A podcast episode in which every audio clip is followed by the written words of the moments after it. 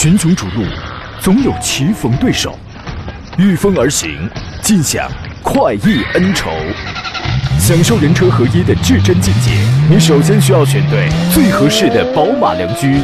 精彩汽车生活从这里开始，买车意见领袖，权威专家团队聚会团购买车，专业评测试驾，主持人杨洋为你客观权威解析。这里是购车联盟。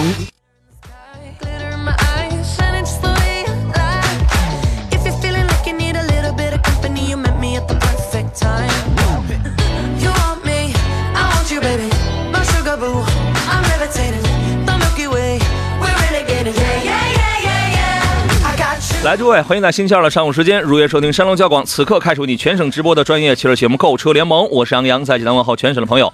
今天咱们想了一个好的办法，就为了防止在我刚一需要第一秒钟刚一需要这个电乐出来的时候，为了防止这个电脑再次卡顿啊，所以咱们就提前把它先点开，你看挺好啊。今天天气不错啊，风轻云风轻云淡的，唯独呢就是越来越热了啊。夏天来到了，这个车辆的空调系统呢，您真的是需要啊。你比如说这个周末，咱们提前做做清洗工作，你说不准哪天咱们就得用上了啊。今天呢，我们们继续聊一下选车还有买车的这方面的一些个问题。节目热线已经开通了，号码有两路，分别是零五三幺八二九二六零六零或零五三幺八二九二七零七零。遇到了选车买车拿不定主意的，欢迎跟我们来做一些深度的探讨。另外呢，还有一些网络互动方式啊。第一，您可以在山东交通广播的微信公众号当中找到相应的菜单栏，我们有这个呃听直播，还有看视频直播，您都可以收听，都可以收看，可以发送你的这个互动的文字问题啊。第二呢，在节目以外的时间啊，欢迎更多的朋友关注杨洋侃车的微信微信公众号，无论你是新车这方面有需求，还是二手车这方面，我们都有相应的这个菜单服务。呃，而且给他发送“进群”两个字呢，还可以加入到我的车友群当中来。短视频平台，您依然可以在当下最火的那几个短视频平台上搜索“杨洋砍车”。此刻我开通的是这个抖音直播，欢迎进入到我的这个抖音直播间啊。第一个“杨”是木字旁，第二个“杨”是提手旁，单人旁，砍大山的砍，杨洋砍车就可以就可以找到我了。呃，进入到直播间之后呢，欢迎关注啊。今天我们有三份奖品，每份依然是一个组合：小红小扎饭后更佳的江小红山楂汁，还有阿胶炖枣气色更好的江小红果肉饮料。另外呢，呃，节目以外的时间，如果想回听绿色版无广告版的节目的话，喜马拉雅同样搜索这四个字可以找到我啊。今天做场宾呢是来自济南银座汽车的田道贤、田伯光老师，你好，田老师。你好，杨老师，大家上午好。刚才导播给您打电话，他发现一个小秘密啊，一个小秘密，您配上秘书了。呃，其实我原来一直连线用的用的电话都是我们同事他的电话，因为我这电话相对来说平时打电话人太多，一直有秘书节目质量，所以说我又找了另外一个电话，所以说但现在吧，我真羡慕你啊我我我们又改变了这种策略，现在这个电话又可以打我自己的电话了。我真你不用说那么多，你就说你一直有秘书，我太羡慕你了。你说我混了这么多年，人也是吧，人也奔着四十岁了，你这天天忙得跟个二憨似的，但是我哪有个秘书啊？咱都没有，啥事儿咱都得亲力亲为，太羡慕你了啊！这个为了表达我对你的崇敬之心，我给你出道题目，问两个女人和一个男人逛街，猜一个三个字儿的人名。杨洋，三个字儿，大哥，怎么有了秘书之后智商这还退化了呢？哦，三个字儿，哎，我回答不了、这个问题。一般杨老师的问题，我觉着我都回答不了。是吧？两个女人和一个男人逛街，打一个三个字儿的人名，买买提，对吧？是不是？大家想一想，是不是？啊，今天是五月十八号了，同名的这个动作项目差不多也该开始了。实在您不知道该买什么事儿了，这个甭着急，听听咱们待会儿的这个幺零幺乐商城的好物推荐官，他今天的这个推荐，听说今天带来了一个奢侈品啊。我们给大家留出酝酿问题的时间来，先说一下前两天特斯拉在地库撞墙的那个事儿。近日呢，根据多家媒体的报道呢，在杭州某地库，一辆特斯拉的 Model 3因为疑似刹车失灵而撞向墙壁，造成车辆的前包围损坏。后来呢，经过了杭州特斯拉西溪服务中心对这个车进行的进行了检测，还有对呃事发地进行了勘察，做出了如下的回应。以下回应是来自特斯拉的官方微博。呃，首先是感谢大家的关注啊，然后呢，具体情况特斯拉是这样解释的：第一，车辆行驶的地下车库路面为环氧材质，我还特地查了一下，百度了一下环氧材质到底有什么优点，有什么缺点，我还特地我还查了一下这个东西，说事发当日杭州有降雨，多车进出，导致地面存有大量雨水残留，车辆制动前的行驶速度是每小时三十点五六公里，驾驶员先后两次踩下制动踏板，在制动系统的作用下碰撞前车。车速降低为每小时六点七二公里，车辆制动过程当中，ABS 正常启动。第二，事故发生后，我们对车辆系统制动系统进行了检查，没有发现任何的异常。后边就说的是，主要是跟车主会保持这个紧密的沟通，协助后续的事宜啊。这个根据这个说明可知，当天因为下雨造成地库的环氧地面上残留大量水分，制动前的车速是每小时三十公里，驾驶员两次踩下了刹车，而且在制动系统的作用下，把车速有效降低了每小时六点七二公里。随后就是在这样的综合情况下，车辆发生了事故，撞墙了。啊，那么期间呢，根据说明来看的话，车辆的 ABS 系统是正常启动的，没有发现什么异常。对于这个事儿，您觉得有没有什么疑点啊？或者说您是怎么来判断？真的它就是打滑吗？其实正常的情况之下，按理说，这种环氧路面加上下雨啊，打滑这是很正常的情况。是吗？什么叫环氧路面呢？可能就是大家现在很多地库里用的都是那种刷了一层漆，才会叫环氧路面。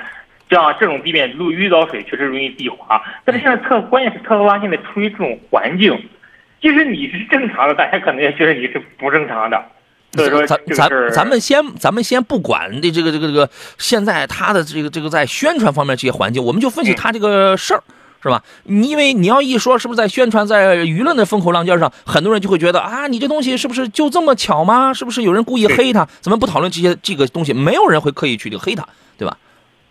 咱们就说它就是这个解释确，实是这样的。嗯，正常的情况之下，这种在这种环氧路面上遇到水的话，你的摩擦力确实是降低，可能会导致这种交通事故的发生。但是特斯拉这种情况，至于你正不正常，我们无法去判定，因为我们只能知道，我们只能分析这个事情的过程，但是判定不了这个你这个当时特斯拉发生事故的时候这种情况。所以这个事儿呢，第一，确实不排除说这个环氧地面有雨水导致了打滑的这种可能性，对吧？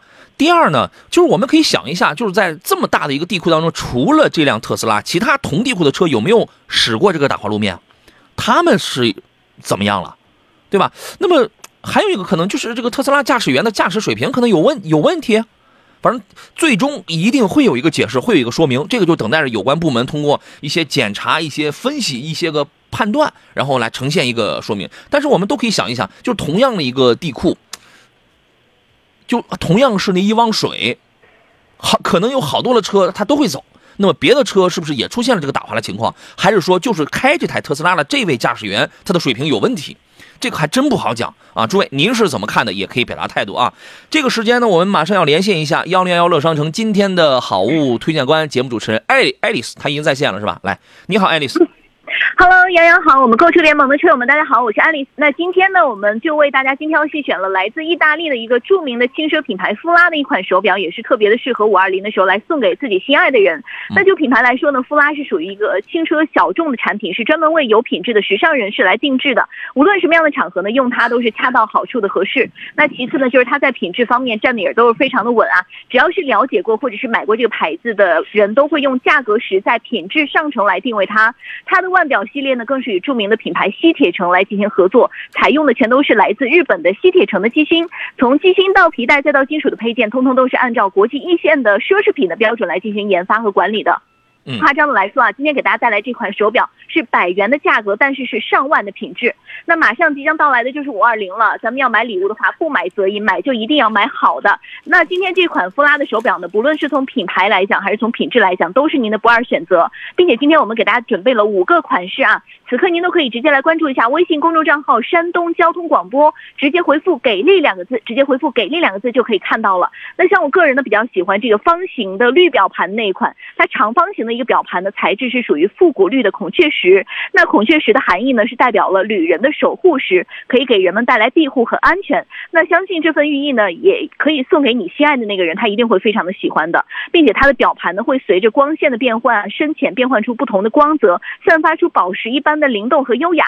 再配上意大利顶级的小牛皮的黑色表带，细腻雅致，透气排汗，并且它的机芯呢也是原装进口的西铁城的石英机芯，表盘厚度只有五毫米，所以精准的走时和轻薄的机身呢是完美的相结合。用一句话来形容它，那就是大气而不失雅致，颜值和品质共存，并且呢这个手表啊还有一个活力红色，是特别的漂亮夺目，任何的场合使用它绝对都是全场的一个焦点。那今天呢我们给大家带来这样的价格是这样的，原价是一千四百九十九元。但是今天在我们的一零一乐商城里面，五二零心动价格只需要五百二十块钱，没错，相当于是官方价格的三点四折。那即使是它富拉官网做活动的时候呢，最低价格也是要一千多。那此刻您下单呢，不仅可以享受到这样一个非常惊喜的价格，同时我们还赠送给您价值五百九十九元的夫拉的丝巾一条。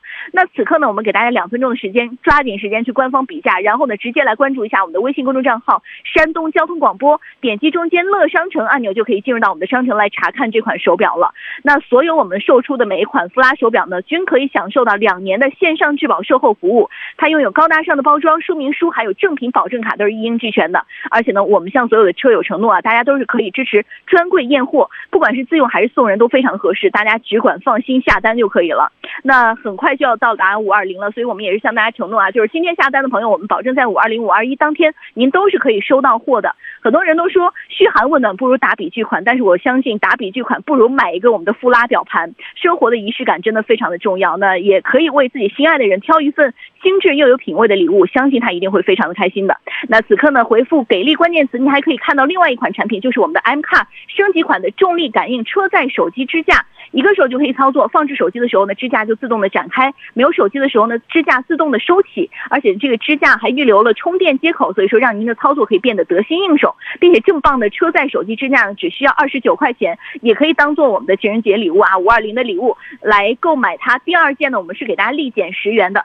此刻所有的朋友都可以直接来关注我们的微信公众账号“山东交通广播”，直接回复“给力”两个字，直接回复“给力”两个字就可以看到我们刚才介绍的所有的产品了。好了，杨洋。好的，谢谢爱丽丝啊。那么这是大家这个可以看到这个产品的样子。上个星期我看到了这款 Fola 的这个呃女性的手表，我觉得这个颜值啊、品质啊还都是在线的，关键价格也不是很贵啊。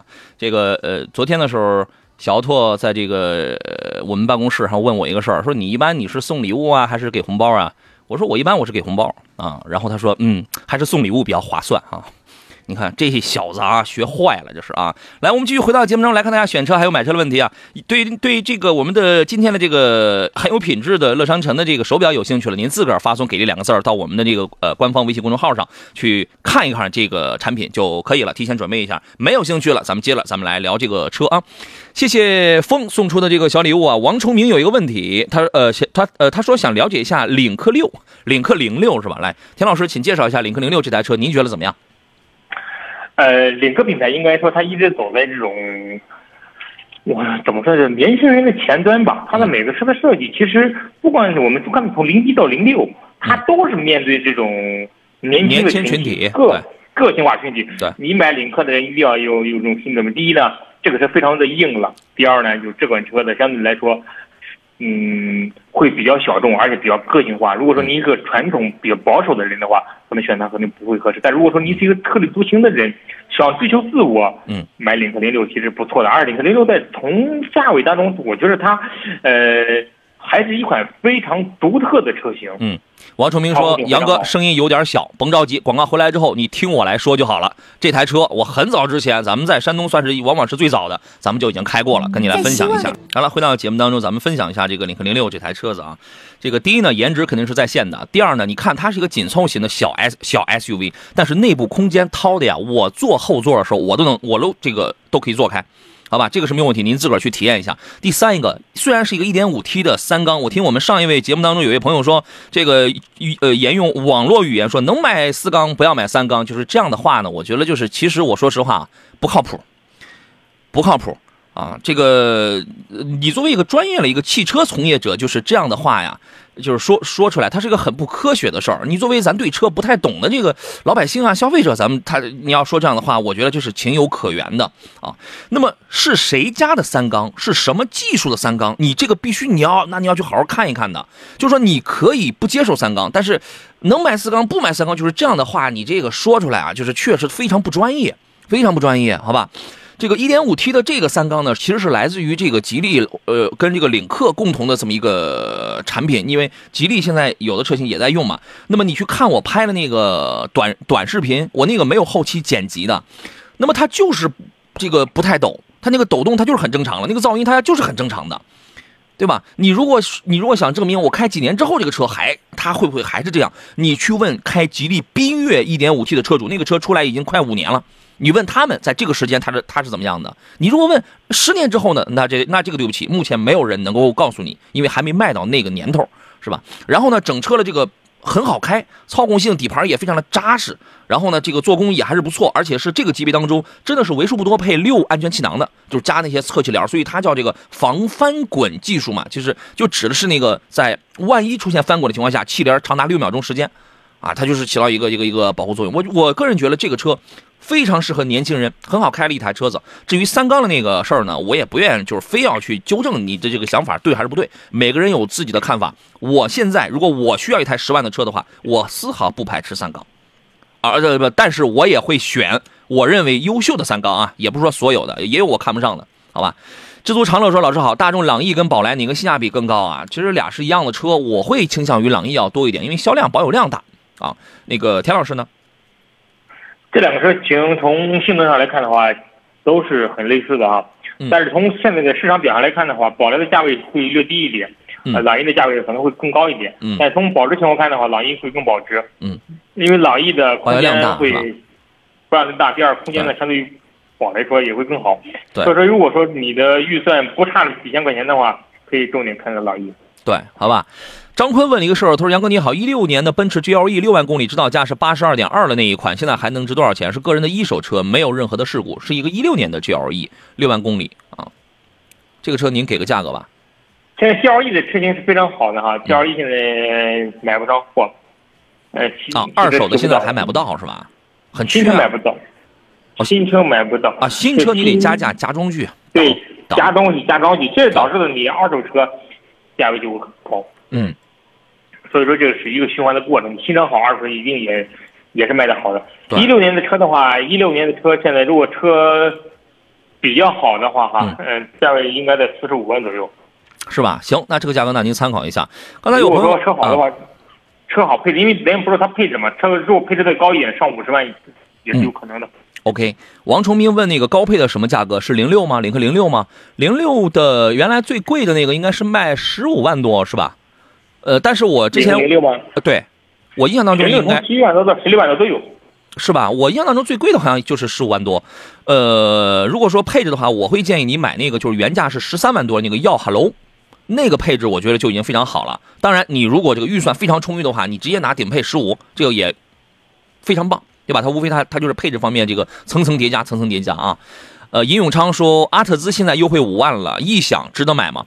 二零你要研究一下，就是原来在二零二一款之前，它的门板异响、中控异响，确实有很多的朋友是这个进行过投诉，他进行过反映。那么二零二一款呢，因为它现在刚刚出来，有我估计也就有两个多月的时间，那么会不会在这个方面有所改进呢？你需要问一下这个已经最先买了车的这个车主。但是目前优惠五万的话，我觉得这个性价比还是真的挺高的。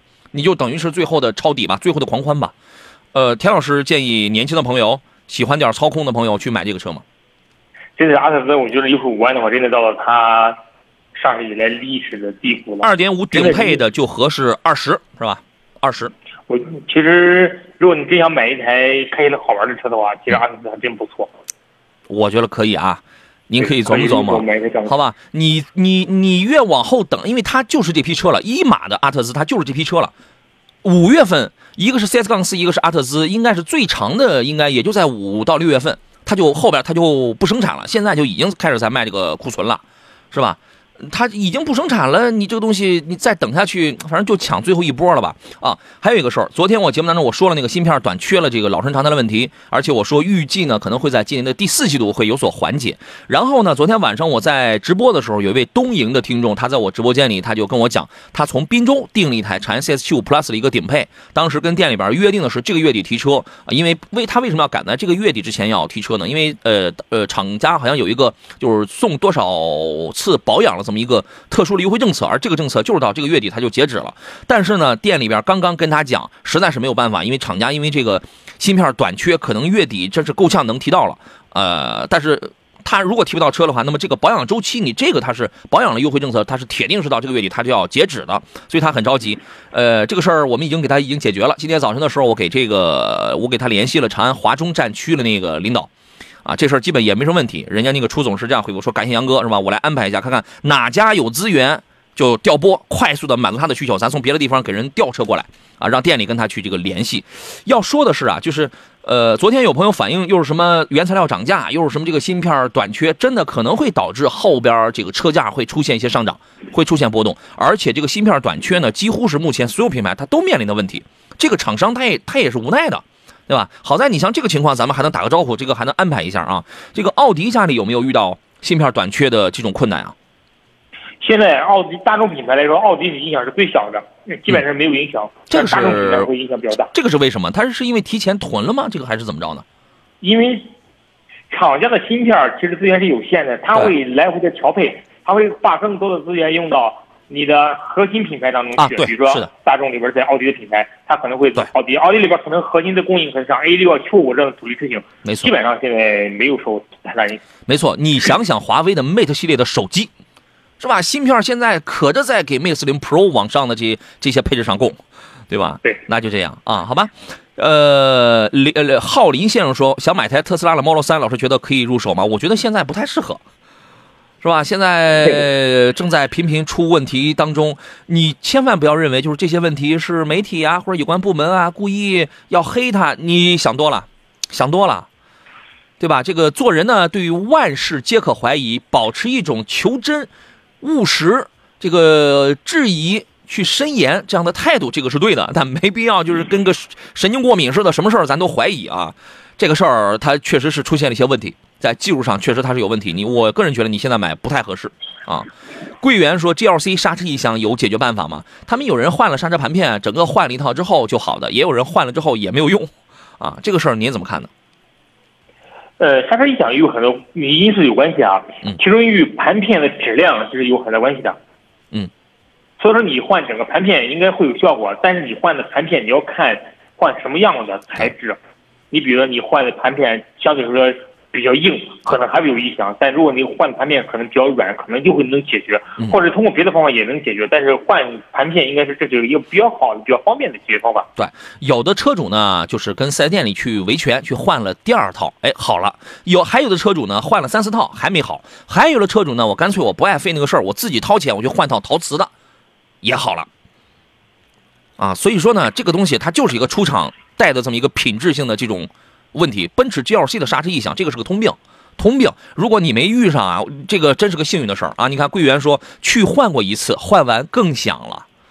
啊，那这个没有办法，所以说你在买之前，其实这些事情我们就告诉给你了。但是 GLC 现在卖的依然很好，依然很好。比如说，咱们说到这儿了，咱们就说一下四月份豪华品牌的这个销量排行。四月份呢，这个成联会的数据显示，豪华品牌一共是卖了二十四万五千多台，啊，一到四月份累计已经卖了九十七万九千台了，这个同比是大幅的增长。豪华品牌依然能够跑赢市场，这说明第一，中国老百姓咱们越来越有钱了，对吧？第二，大家这个距离自己的系梦想的 dream car 越来越近了，它是一个不断持续的正增长的这么一个状态。那么一线豪华品牌里边，BBA 依然是引领这个豪华市场走向的。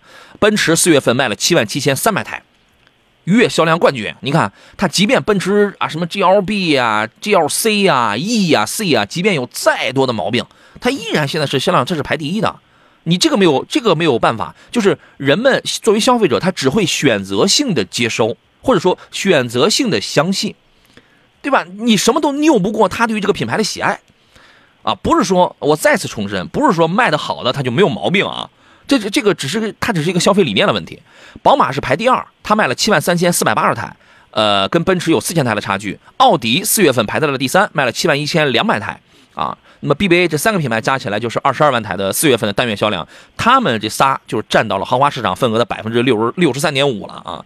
前三名这个销量基本上也比较稳定。我我记得再往前翻的话，奥迪曾经获得过月销量的这个冠军啊，是吧？呃，您对这个事儿怎么看呢？其实奥迪是在二零应该说二零一九年左右的时候吧，它的市占率在三个品牌当中它是第一的。嗯但是其实奥迪它是后来调整了它整个经营的策略哈。它原先的时候，奥迪是通过价格战的市场呃对赢取了市场，以价但我发现换市这种啊对这种价格战对于品牌影响大，所以后来它逐渐调整了，改成了调整了产品策略这种方法，嗯来呃去应对市场。呃，怎么说呢？其实我们原先买奔驰，我们看到奔驰入门级的车型至少要近三十万，但发现现在你花十五六万、十七八万，你也能买一台入门级的对，奔驰了。奔驰现在又北北奔现在优惠幅度也挺大，对，而且优优惠的幅度也很大，所以说就是入门槛儿的降低，拉高了它的销量嗯，加上好多车型它现在的优惠幅度也是蛮大的。嗯，除了几个加价的车型之外，其好多车型其实像优惠的幅度很大，这也导致了现在它们销量激增的原因。嗯其实大家真的要的是你刚才一句话，我其实挺赞同。大家现在就有很多很多问题上选择就是选择性收听。当真的你，当时你在选车的时候，当时你自己在买车的时候，你会发现，哎，这东西我听过这个问题，你会觉得哎无所谓，可能我但是我不。，但是我呃要我要么我不相信说这个问题的人，要么我不相信这个问题会发生在我的身上，对，对吧？啊，这个叫选择性收听，因为我实在我太喜欢某一个品牌了，你这个没有办法，对吧？啊，所以说就是这样啊，好，这个好吧，但是。只要它有问题，我在这儿永远我会说它是有问题的。你卖的好与不好，你跟我是没有关系的，对吧？但是我必须我实话实讲呢，它就是有问题的，好吧？呃，雷克萨斯呢排第四，卖了两万三千台。呃，雷克萨斯现在同比也呃已经持续多长时间？一年多了吧，一直在正增长，增长，增长，增长。这足以说明，这个很多没有开过雷克萨斯的朋友在说，雷克萨斯这样的牌子只能跟迈腾比比，只能是个换壳的亚洲龙，换壳的凯美瑞，是吧？啊，这个你永远听不到开雷克萨斯的车的车主说：“我这个玩意儿，这不就是个换壳的凯美瑞精装的亚洲龙吗？”你从他们嘴里，你永远你是听不到的。嗯，排哎排第五的是凯迪拉克，凯迪拉克好家伙，四月同比增长了百分之二十五多啊。排第六的是红旗，请注意，红旗现在我们也把它列在这个豪华品牌里边，因为它排第六，它卖了一万七千台，它同比增长了百分之六十三，这个真的是一个惊掉下巴的事儿啊！现在买红旗的人，现在就是买豪华品牌的人当中，真的有一部分，起码有百分之多少的人现在在买红旗。啊，这充分说明大家的这个消费理念啊，确实在转变当中，对吧？呃，排第七的是沃尔沃，是吧？沃尔沃稍微下降一点，但是也卖了一万五千多台。排第八的是特斯拉，特斯拉已经跌到了第八位了，单月销量原来可不是这样的。第九是 Porsche，卖了九千八百台。第十是捷豹的这个路虎啊。整体我觉得这个四月份的销量仅供参考，有涨有跌，是吧？这个仅供参考吧，好吧。我们进入半天广告，稍事休息一下啊。回来之后呢，更多选车买车的问题，咱们再接着聊。也欢迎各位通过广播来收听，也可以通过这个我们的微信公众平台来收听收看我们的直播。有任何问题，您可以在微信上直接给我们来进行留言。呃，同时也欢迎进入到这个抖音直播间，要问李克零一的朋友，我们回来之后咱们再聊。进入到杨洋侃车我的抖音直播间之后，欢迎这个关注，双击屏幕点赞就可以了。十一点四十五的时候，我们送出今天的三份奖品。这里是购车联盟，我是杨洋，咱们休息一下，待会儿接着聊。群雄逐鹿，总有棋逢对手，御风而行，尽享快意恩仇。享受人车合一的至臻境界，你首先需要选对最合适的宝马良驹。精彩汽车生活从这里开始。买车意见领袖，权威专家团队聚会团购买车，专业评测试驾，主持人杨洋为你客观权威解析。这里是购车联盟。那各位，十点三十二，我们继续回到购车联盟，在礼拜三上午的直播当中，我依旧是杨洋，座上宾是济南银座汽车的田道贤、田不光老师。你好，田老师。你好，杨老师，大家，下午好。我们这儿有一位朋友要给呃老婆要买一个车，他说呢，他老婆看好了红旗 HS 五的四驱七享版，问值得购买吗？就是这个车就是老婆开，有点越野情怀。这个车越不了野啊，他越不了野。呃，老婆说要支持国产，我呢给他推荐的是本田冠道或者是 URV。人老婆人要支持国产，你为什么呢？你不支持他呀，是吧？值得支持啊，但是它越野肯定就是越不了野的。城市 SUV 谁能越野呀？轻度的这种防滑呀，轻度的通过呀，一定程度的这个避免这个悬空车轮的有一点打滑，然后附着力的车轮立刻在短期之内电控多片离合器介入一点，帮助小小的脱困，这个还是能满足的啊。您觉得媳妇的这个选择怎么样？应该说，爱人的这个选择，我觉得啊，挺点挺点赞的。他能够在更多的这种合资品牌当中选择 HS 五作为他的用车，我觉得啊挺懂车，说明他对车还是了解的，啊说明他对于车的动力性还是有一定要求的。嗯，还是其实 HS 五真的是一款不错的车，特别是在这种呃越野车系当中，就在二十万左右这个车型当中，嗯其实它。我觉得它是怎么说？它是一款性价比很高的车型，嗯，而且它是一颗就是集很多明星产品于一身的这种这种车型，嗯，而且从现在市场表现来看的话，它那个整个产品质量也比较不错。因为我身边有人开这个车，嗯。他给我的反馈就是，你完全开不出这是一台国产车型，哎，对，它因为好多品类达到了好多合资车，甚至比好多合资车品质都要高。你比如你买一台冠道 1.5T 的，或者买一台 URV 1.5T 的，嗯。它那个品质感跟 HS 5比起来不一样你可以开一开，真的是两种车系，两种感觉完全不一样。红旗的这个车呢，在用料、配置、舒适性上更豪华、更舒服、更舒适，相对来讲更厚道。因为这个价位，咱去买个 1.5T 的冠道跟 URV，你买到了是什么呢？第一是个合资品牌，第二是相对经济，第三呢是可能我们先入为主的一个想法，就是长期来看可能会省点心，但是这也不代表红旗 HS 5它就它就会有很多毛病，它就不省心，这个不代表，我们只是一个思维的这种惯性。对吧？但是 HS 5确实很豪华，确实非常的舒服，无非就是无非就是什么呢？油耗高一点，它油耗肯定要高一点的，对吧？但是 2.0T 嘛，然后配一个 6AT，这个这个变速箱我觉得要一般了，是吧？这个这个也是导致油耗高的，或者变速箱稍微有一点慢的一个很重要的原因，就是它这个变速箱的事儿啊。但是它那种豪华那种舒服感它是在的啊，而且冠道 URV 这样的车，你买个 1.5T 的吧，呃，如果反正对于夫人自己开的话，肯定也是够用，但是。呃，两个还是有一些差别。我支持他买红旗 HS 五，好吧？与时俱进问的是领克零一跟皓影该怎么来选啊、我有两句话：第一，买皓影你不如去买个 CRV 了，CRV 的碰撞成绩，呃，比皓影还能强一点，是吧？第二一个，两个车完全不一样的取向，一台 1.5T 的，我不知道你看的皓影是2.0升混动还是还是一点五 T 啊，但动力上都比不了一台 2.0T 的领克零一，完全就是。不一样的性格，你知道吗？因为车也是有性格的。我就说这两句话，其他的交给田老师。田老师行一行，其实完全完全是两种风格的车型啊。你如果说你追求的是这种运动的风格，你对车的品质是有要求的，嗯，领克零一带给你的这种感觉是不一样的。对。其实皓影，其实通过动力配备你可以看出来，皓影或者 C 一、CRV 这种车型，它追求的追求就是平顺性，嗯，因为它的经济，经济平顺性，以及这种相对来说比较好的这种可靠性。嗯，因为但是你想追求这种运动的动感，它不再不给你啊，因为这种动力设备已经限制了它这个这种运动型的这种输出。对好吧？就看你想要什么。对，就你你最想要什么，哪个车他就给你准备了什么，那你当然你就要挑这个。它不存在说零一一定比 CRV 好，或者说 CRV 一定比零一好，不存在，真的不存在，啊，它就是你最想要什么，刚好这个车在这个点上它是擅长的，它是更好的，嗯那这是这个就叫刚好符合你的这个要求嘛，好不好？呃，英大鹏说，最近想买大众途观 L 的三三零悦享版，能不能买？你只要能确定你买了那个三三零，它没有颗粒物捕捉器，最好没有这玩意儿，你就能买，你就能买啊。呃，真语良言说，谢谢杨老师跟专家的点评跟指导，那就给媳妇儿买红旗 HS 五了。OK，我觉得这个车还是挺好的，他又喜欢，对吧？Mr. 杨说，探险者跟 Q 5 L 该该怎么来选？你六座、七座这个东西对你来说是不是刚需？它是不是刚需？你想要什么？你想要大尺寸、大空间，还是想要牌子，还是想要动力？你一定要先就是先想明白这个问题。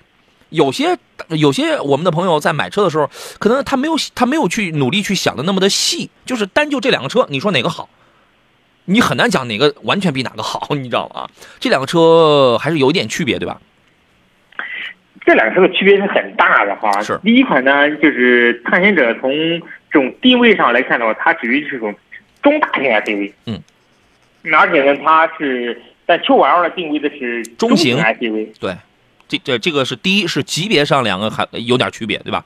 对还有呢，也就是探险者，你的级别定位是要本身这是比要比 Q5L 是更高的。嗯第二，从动力配备上来讲的话，你 Q5L 配备的 2.0T 发动机，嗯你探险者用的是2.3 2.3T、3.5T 的这样这样的发动机，嗯所以从动力装备来讲的话，探险者的动力配备要比 Q5L 更好。嗯，而且探险者的空间更大，它最大优势它能够给你提供七座的这样的这样的选择，甚至六座的这种选择。嗯，就是说你要看这个六座、七座这个东西啊，呃，它的这种便利程度对你来说有没有吸引力？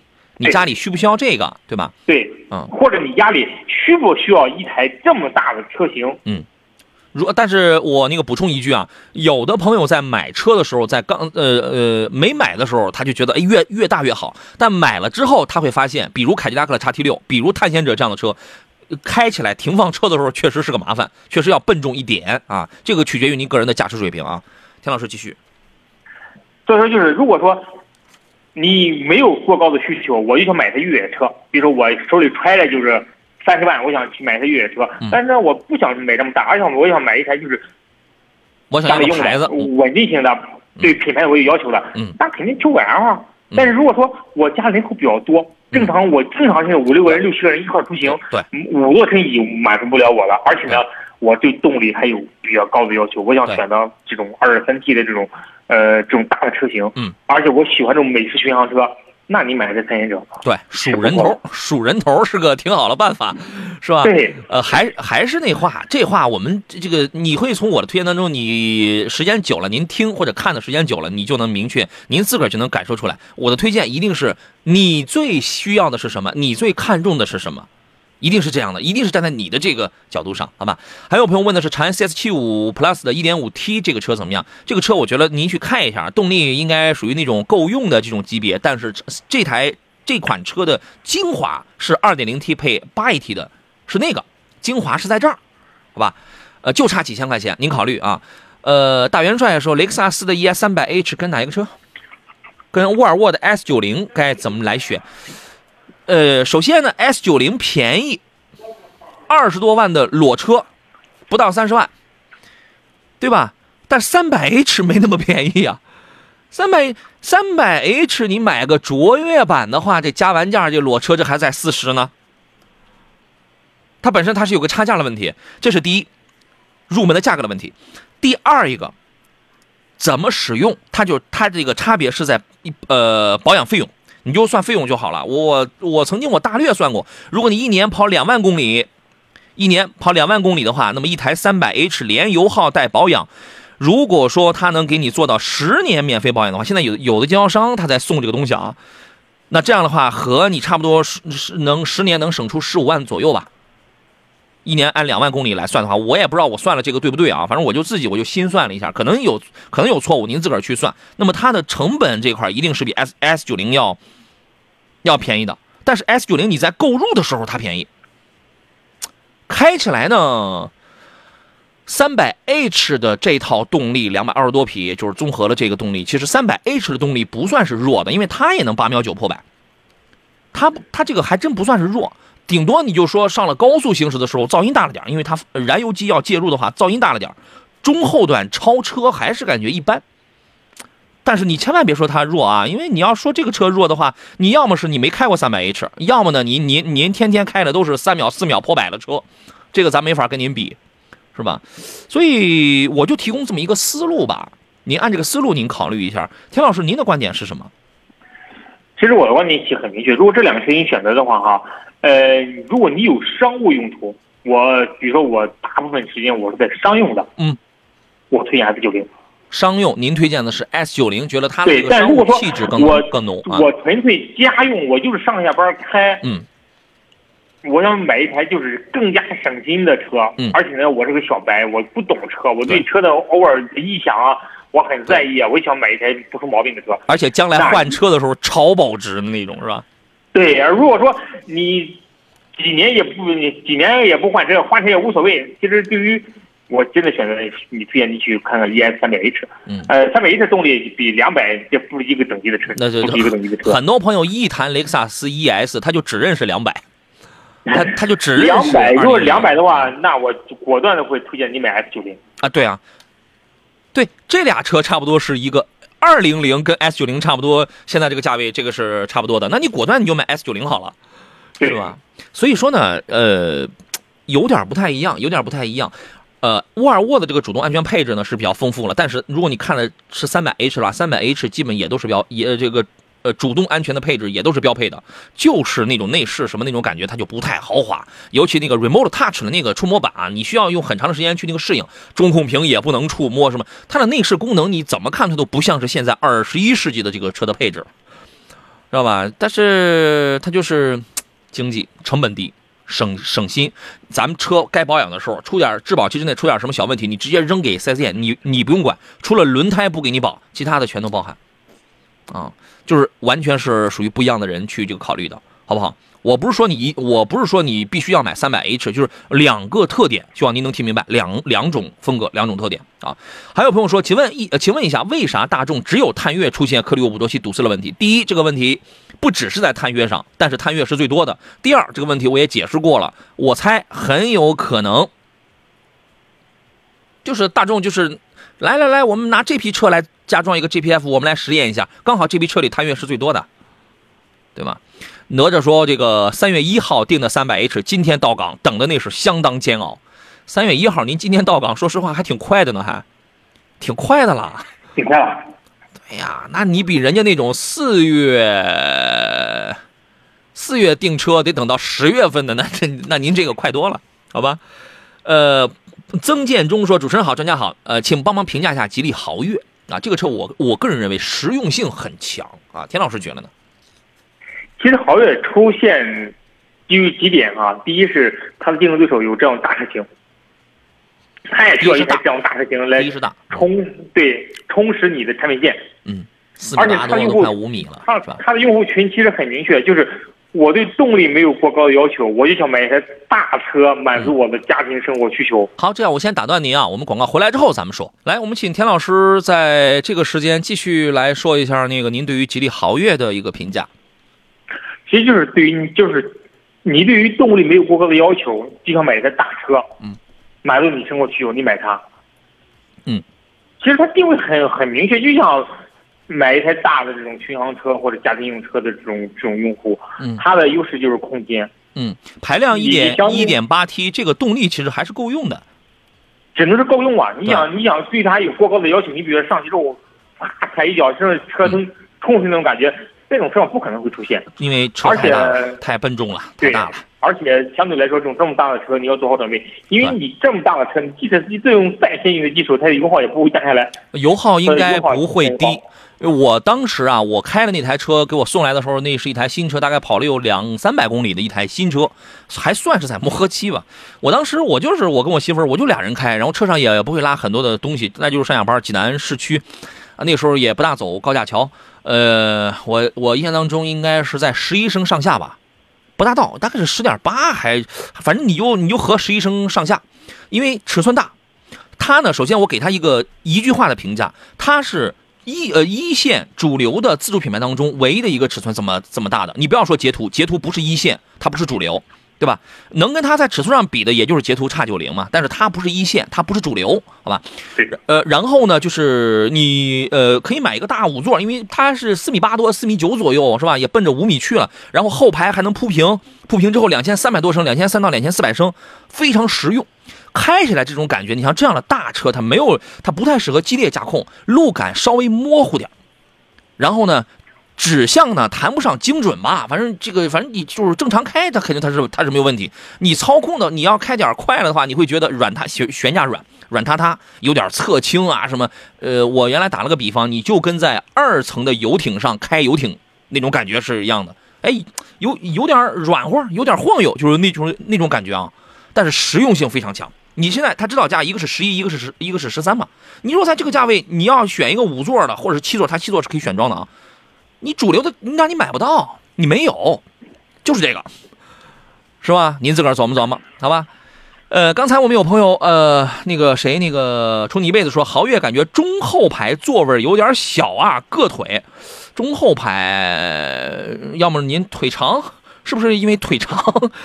呃，那个郭大胜刚才呃，他看了一个车啊，他看两个车，一个是宝马五三零 xDrive 的四驱 M 运动版，还有一个是奥迪 A 六 L 的三点零 T V 六。问价格差不多，怎么去选择？后边说呢，我跑高速比较多，一年大概是三万公里，做生意用，想买个操控性好，但是感觉 A 六 L 的三点零 T 的动力够。对啊，三点零 T 的奥迪 A 六性价比很高，而且又有要它又有四十八伏的这个加持，五秒多就可以破百。啊，对吧？就是这个车性价比很高。你如果是一个年轻的朋友，就是注重操控、注重更帅啊，什么蓝天白云这种颜值的话，我个人觉得五三零的操控确实要好一些。但是 xDrive 的这个四驱的五三零呢，你看它卖的比后驱的这个尊享还便宜，是吧？配置呢你也得选装，你要是不选装的话，四驱五系配置也不见得多高。那么从这个角度出发的话，确实是 A 六的那个性价比要更高一些。呃，麻烦了。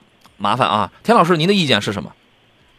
呃，如果说你对于这种操控性，特别是因为操控性影响操控的最大的因素就是动力，嗯，因为三点零 T 的 V 六 A 六的话，相对来说给你提供的动力性会更强，嗯，所以说如果你追求操控性，而且你长途时间比较多，我们都知道长途旅行，特别长途开车，动力好的车是相对来说是比较舒服的，嗯，我当然并不是我因为我在 A 六，我在奥迪，我推荐奥迪，真的是如果这两个车对比价格一样的话。我觉得你不应该选择配置如此低的四驱的五三零，你应该选择相对来说动力性更好的六缸三零 T 的 V 六的嗯 A 六。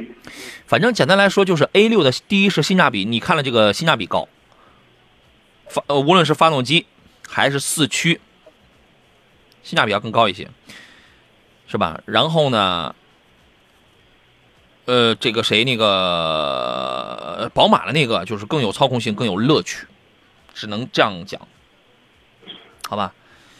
确实旗鼓相当啊！您自个儿去这个取舍一下。有的朋友他就是我对品牌我没有什么执念，我就图一划算。那你图划算，你直接你去买那个那个 A 六三点零 T V 六的 A 六，同样也卖你个四十来万，那多划算啊，对吧？太划算了。但是有的朋友呢，他就特别喜欢那就是那种操控感一定要精准，变速箱一一定要连跃两档的，就是那种快感。那那这个东西的话，这个 A 六的那个变速箱它是给不了你，但是五系它能给你。但是五系那个配置呢，确实不算是多高，您自个儿考虑一下吧，好不好？还有朋友说，请问四 S 店呢要求 EA 八八发动机两万公里换火花塞，可以开开再换吗？有标准吗？人家四 S 店呢这是有保养方面的这个要求的呀。田老师怎么看这个问题？呃，当然了哈，因为我也是平时我也是用户，我在保养的时候，我我我个人是我完全按照他的要求进行保养的。嗯为什么呢？因为我担心将来如果说你真的是在发动机上遇到问题了，你索赔起来，他会以你不按照规范进行保养而对你进行拒赔。对，所以说我我的个人建议就是你，反正早晚都都得换，两万公里换确实有点早，确实早但如果说你真的是确实早、很早，因为我的车前两天两万公里的就换了火花塞，对我觉得早，但是没办法，质保期之内你可以这么干，出了质保期您适当延长，好吧？就是这这种情况呀，它确实是早，但是不出问题，那咱就抱怨几句。但是你要是真要是出了这个，咱们咱因为没有按照他这个保养的要求，真出了这方面的问题，他很麻烦，他很麻烦啊。会相当麻烦。对，申哥说荣威 i 五、朗逸、启航选谁？荣威 i 五、朗逸、启航，你买那个朗逸启航版本的那个钱，咱能买一个相当高配置的荣威 i 五了吧？配置、功能、舒适舒适性上，i 五真的很真的很好。尤其前两天刚刚上的那个新款的荣威 i 五啊，颜值也很漂亮，内饰、功能、科技感全面提升。那个什么零重力的座椅啊，真真的很舒服。我还坐了一下，我觉得真的很舒服。但是呢，作为一个合资品牌来讲的话，咱们买一个标配啊、次次低配的一个入门版本的话，它给不了你很强的舒适性，但我就能给你牌子，给你什么保值啊、面子啊什么这样一类的东西。啊，您会怎么来选呢，田老师？嗯，如果你这两个产品放在一起啊，特别放在内饰里，你发现荣威的 i 五至少要比朗逸启航版它至少要先进五年以上。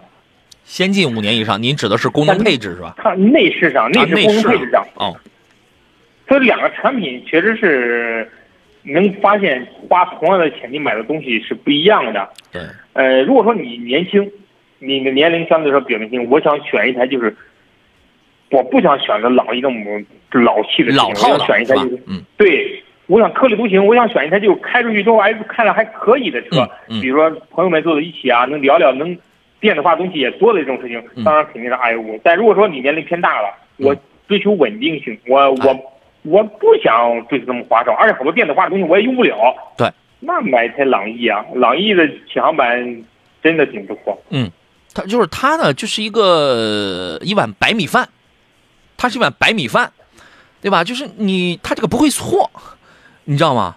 您品品这个味道好不好？今天三份奖品呢，我要分呃分别送给三位朋友：真玉良言、知足常乐、笨笨熊，好吧？呃，三位朋友呢，再次感谢大家的这个互动啊！您可以在我的这个抖音号“杨洋侃车”的这个抖音号当中给我发一个私信，发了您的这个收件地址，我将为您送出的是，呃，小红小扎饭后更佳的姜小红山楂汁以及阿胶炖枣气色更好的姜小红果肉饮料，这每个人都可以获得是一个组合啊！咱们后面他们家产品多着呢，这个后边咱们再换点什么辣椒酱啊什么这样一类的东西啊。呃，再看其他朋友的问题，嗯，李亮说：“杨好，最近看了理想这款车，你说目前新能源车后期使用靠谱吗？这个问题太太大，不知道该怎么回答啊。会省心省钱吗？省心不见得，省钱可能会，你知道吗？你只要不卖，省短期之内省钱应该会吧。还有保值率怎么样？你哎这样的车你不要谈什么保值率，这是超级不保值，一年大概一万五到两万公里。嗯，呃，这个问题呢，呃有好回答的，也有一些这个不太好啃的，是吧？你说目前新能源车后期使用靠谱吗？这种问题怎么回答？嗯，其实靠不靠谱分两个部分啊。啊第一是你的本身品牌靠不靠谱，嗯，就说品牌未来能坚持几年，这是很大的很大的一个因素。嗯第二呢，就是电动车本身靠谱。其实电动车从原理上来讲的话，它没有过高的东西它，没有难度，它本身电动车是靠谱的，对，但就是你这个品牌靠不靠谱？嗯，其实这个很关键。就是理想未来有一天，你如果说真的有一天它可能干两年它不行了，它突然之间它可能因为它本身品牌的历史比较短，嗯，说不定哪一天可能就会遇到问题。但是通过就是从保值上来看的话，这俩车电动车真的是嗯是挺惨淡的。嗯，不要谈保值，嗯买电动车的话，还是谈谈谈操控吧，谈谈什么操控？操控性，电动车啊操控性提速性了挺快的。任何一款五六万的这个小电动车，这个提速这个都在呃这么这个五六秒，对，是吧？你那你要拼提速的话，这传统的人家跟你比的不是这个，是吧？对，这就是其实买电动车有个最大优势就是省心。对，省钱。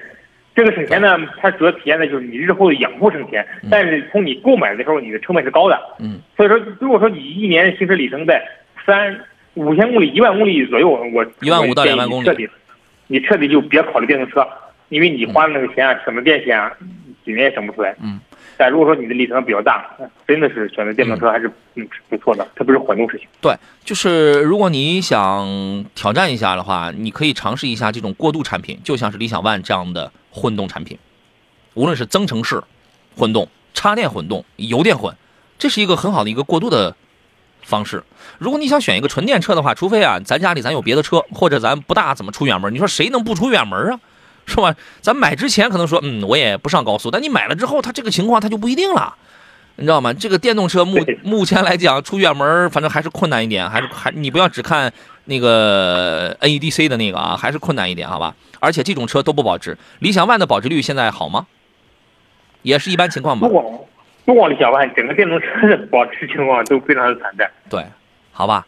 申哥说，就是说 i 五值得买呗。i 五荣威 i 五新款 i 五的性价比很高，就说如果你呃，它不是说它一定比朗逸好啊，它的性价比肯定比朗逸高。但朗逸它是牌子，它在这个保值率，它在牌子这块它是硬的。不光是荣威 i 五，任何一个差不多价格的一个一个一个国产车，一定是这样的，就在这个价位，好吧？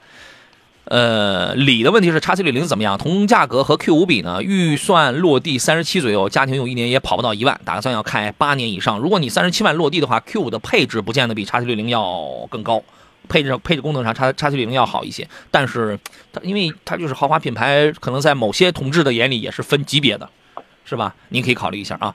今天时间关系，咱们就到这儿了。再次感谢田老师来做客，咱们下回节目再见吧。